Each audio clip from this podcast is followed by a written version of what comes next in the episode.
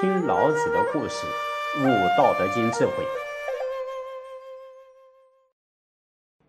在《易经系辞传》里面讲啊，物以类聚，人以群分，说明了世界上许多事物的特性中，相同的就会聚集在一起，不同的特性就会互相远离。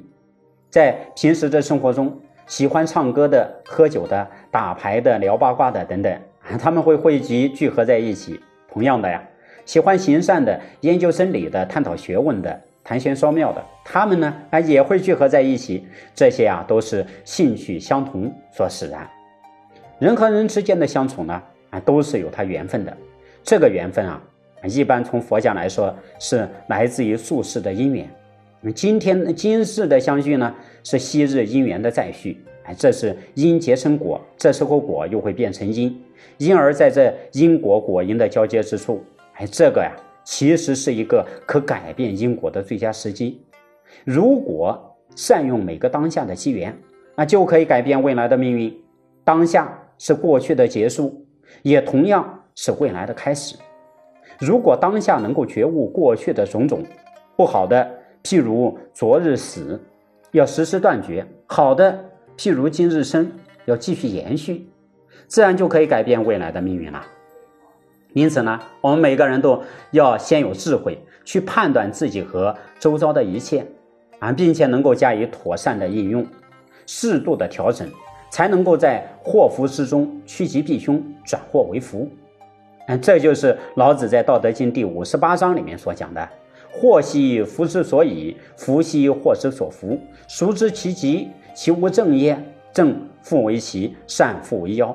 人之迷也，其志乎久矣。”啊，祸福是相依的，所以啊，要靠圣人来开窍指引，才不至于误用而发生错误。本来可以享福，却会遭到殃祸，那个就太不应该了。老子从小呢，便跟随他的老师商容啊学习礼乐，后来在担任周王朝周王室的守藏史的嗯这个史官期间呢，接触到许多民间的藏书。翻阅大量的史料，并多方去学习求证，因而对于礼乐就有了比较深入的研究，在任职处事的经验中去体悟大道的本源，也正因此造就了一代的圣哲。当孔子遇见老子以后啊，知道老子是一个不可多得的老师，于是勤奋的学习，不厌倦的求教。老子呢，也尽其所能的为其解说，啊，知无不言，言无不尽。也因此呢，啊，孔子对老子的博学多闻产生了仰慕和敬佩，这也是两个人啊要求得宇宙真相，啊，他的兴趣相同所使然。当时呀，啊，孔子为老子缜密的思维、广博的知识所折服。有一次呢，他就向老子说啊，有一件有关于葬礼的事情，我不甚了解，请教夫子。按常规。八岁到十一岁的孩子死了，是为夭折，是为下丧。嗯，按规矩呢，在自家的园圃里面挖个坑，用砖头砌成长方形的墓穴，然后用绳子把尸体抬到那里，放到墓穴里面埋葬。啊，这是路途近才这样做。那么，如果嗯这个他家的园圃，他家的菜园子比较远呢？墓穴是在遥远的地方，那又该怎么办呢？那么老子提出，呃，孔子提出这个问题以后啊，老子便旁征博引，用典故来启发孔子。他说呀，从前西周的史官史佚有个儿子死了，按年纪属于夭折下丧，下葬的地方啊啊离他家很远，这个他家的菜园子离得很远。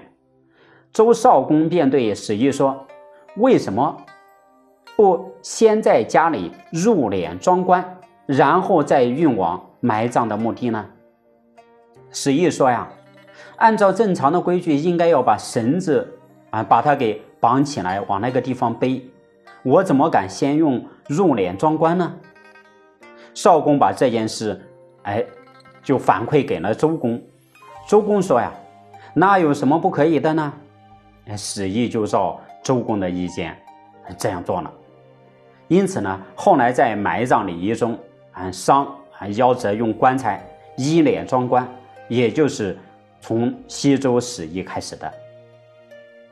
哎，这是老子对这个问题解读。那么从历史上来看啊，孔子的成就已经是不得了了，但是在他成为至圣先师的过程中，是少不了老子对他的教化。可见老子深厚的睿智啊，因而他的智慧给后人带来了无穷的影响。那么通过这一个案例啊，也是我们在修学上应该要启发学习的地方。圣人是心意感而遂通，彼此之间心心相印。在礼仪制度方面，孔圣人还向老子圣人做了哪些具体的请教呢？请听下集，无所不知，孔子折服。